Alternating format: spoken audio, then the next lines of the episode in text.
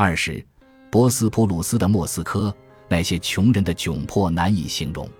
哈林顿将军回忆道：“美国高级专员、海军上将布里斯托尔汇报说，一些大一点的船甚至运载了几千名乘客，甲板上下都挤迫了人，就像是牲口船。他们没有篷布等任何能够挡风遮雨的东西，也没有适够的食物和水。当一小队轻帆船和巡逻艇靠近海岸时，女人们为了交换一些面包，会义无反顾地把自己的裘皮大衣和珍珠扔下船。”哈林顿登上其中一艘船，发现众人都在忍饥挨饿，狮子和寄生虫肆虐。如果算上弗兰格尔的船队，俄国内战期间约有十八万五千人从俄国撤到伊斯坦布尔。这次最大规模的人口疏散导致伊斯坦布尔的人口猛增了百分之二十。寒冬腊月，物资匮乏，流民涌入，给社会治安带来了潜在的威胁。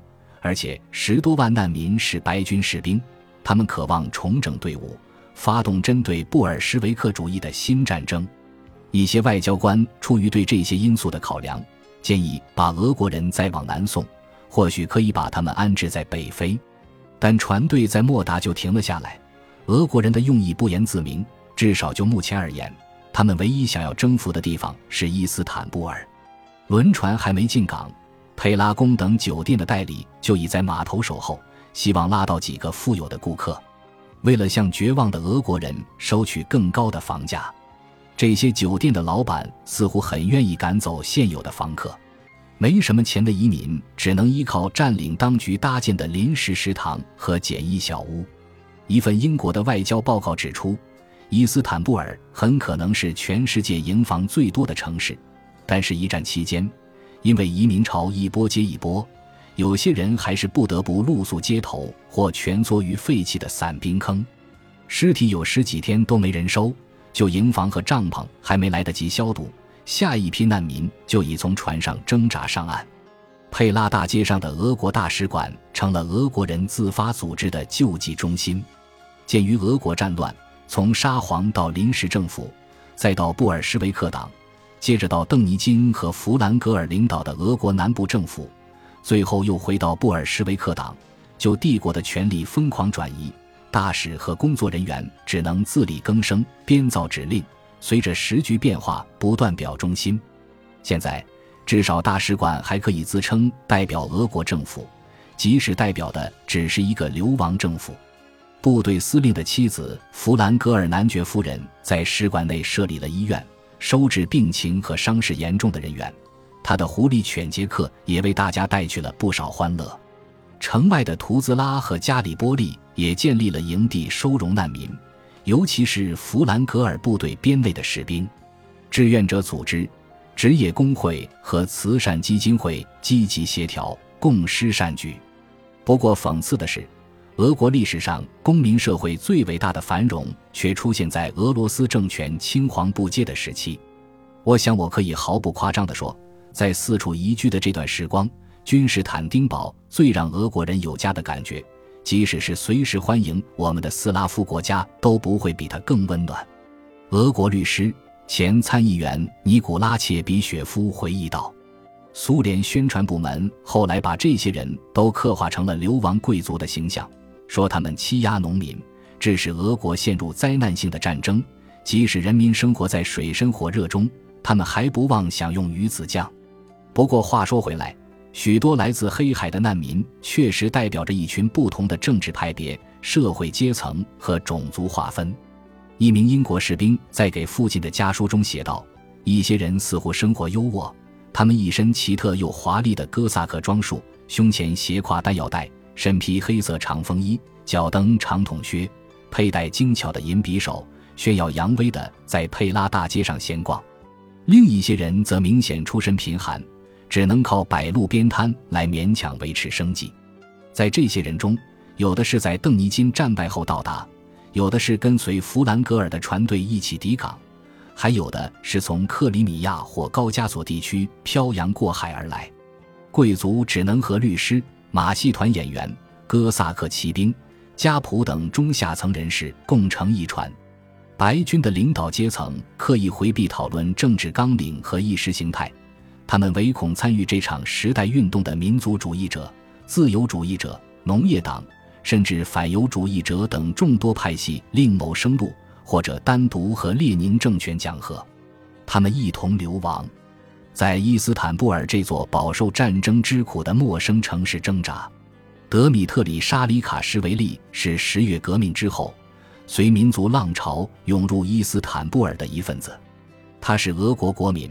但不是俄罗斯人，他出生于高贵的格鲁吉亚家族，曾在圣彼得堡念书。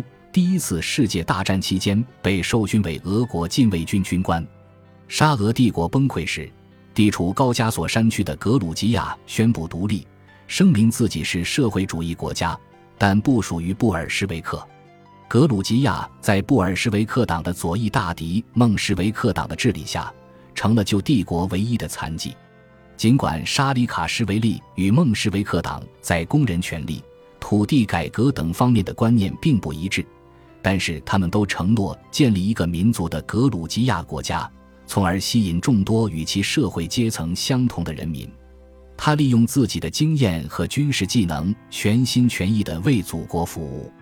然而，1921年，布尔什维克突袭格鲁吉亚，轰走了孟什维克，赶跑了整个格鲁吉亚政府。沙里卡什维利最终也被困在了伊斯坦布尔。就这样，我们在一个明媚的春日开始了悲哀的难民生活。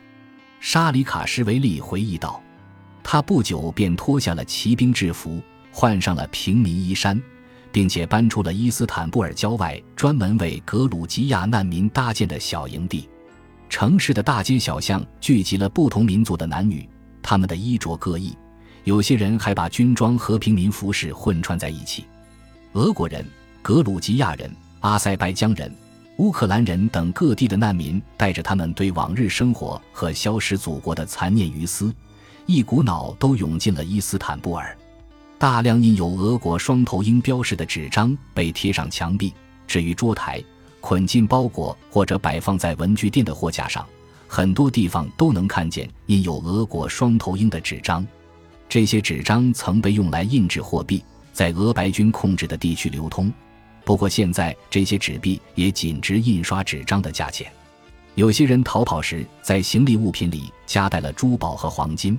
只要有适度的报复，这一点点资本也能产生不错的收益。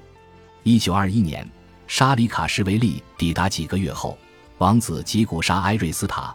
伯爵佩蒂亚扎尼克和上校雷迪兹斯基在距离伊斯坦布尔中部不远的马尔马拉海边的弗罗亚附近租下了一片海滩。这处岩石海岸杂草丛生，但稍事修整，居然变成了一处优良的浴场。他们借来了一些英国人的旧帐篷，建造了一个粗糙却很受欢迎的海滨度假胜地。沙里卡什维利受雇成了经理，他薪水微薄。但可以在海滩吃住，他大多数时候都在清理海滩上散落的垃圾，监督帆布帐篷内部更衣间的建设。穆斯林在城市其他地方有专用的浴场，他们用帘幕隔出长方形的水域，这样在不冒犯任何人情感的情况下，女性也可以在海里嬉戏。与之相较，弗罗亚浴场对男女都开放，海域也没有区隔两性的幕帘。但是因为有埃瑞斯塔王妃和扎尼克伯爵夫人这些身份高贵的创始人的妻室做担保，这里仍是纯洁庄重之地。除前俄国国民以外，还有协约国部队的将士与他们的家人。这些欧洲人都是县城的主顾，弗罗亚海滩因此大受欢迎。一位哥萨克将军的遗孀本想在同一地点再开一间自己的浴场。他们之间的财产纠纷差点扰乱了海滨的生意，不过问题最终还是友好的解决了。自此，哥萨克人供应食物，格鲁吉亚人管理更衣室。来自格鲁吉亚共和国首都第比利斯的金嗓子斯纳斯基兄弟提供音乐。整个夏日，人们纷至沓来，恣意享受大海的精彩，就好像这里是雅尔塔等旧帝国的度假胜地。天气慢慢转冷。天空总是阴云密布，浴场的游客日渐稀疏，沙滩上的帐篷也很快被折叠起来，还给了英国人。沙里卡什维利的收入越来越少，他通过一个朋友打听到，两位格鲁吉亚王子在佩拉区投资了一桩生意。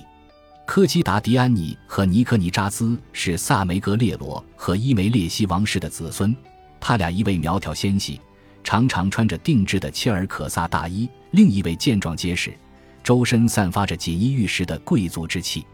他俩在佩拉区的某条小巷里开了家名为科基和尼科的小酒馆，这家酒馆小有名气。汤羹酒水十分丰盛，而且提供餐桌服务的都是俄国将军的遗孀和俄国海军传奇探险家的姐妹，充分体现了格鲁吉亚人的热情好客。沙里卡什维利凭借弗罗亚的工作经历，得到了一份陪客人聊天并管理现金的吧台工作。本集播放完毕，感谢您的收听，喜欢请订阅加关注，主页有更多精彩内容。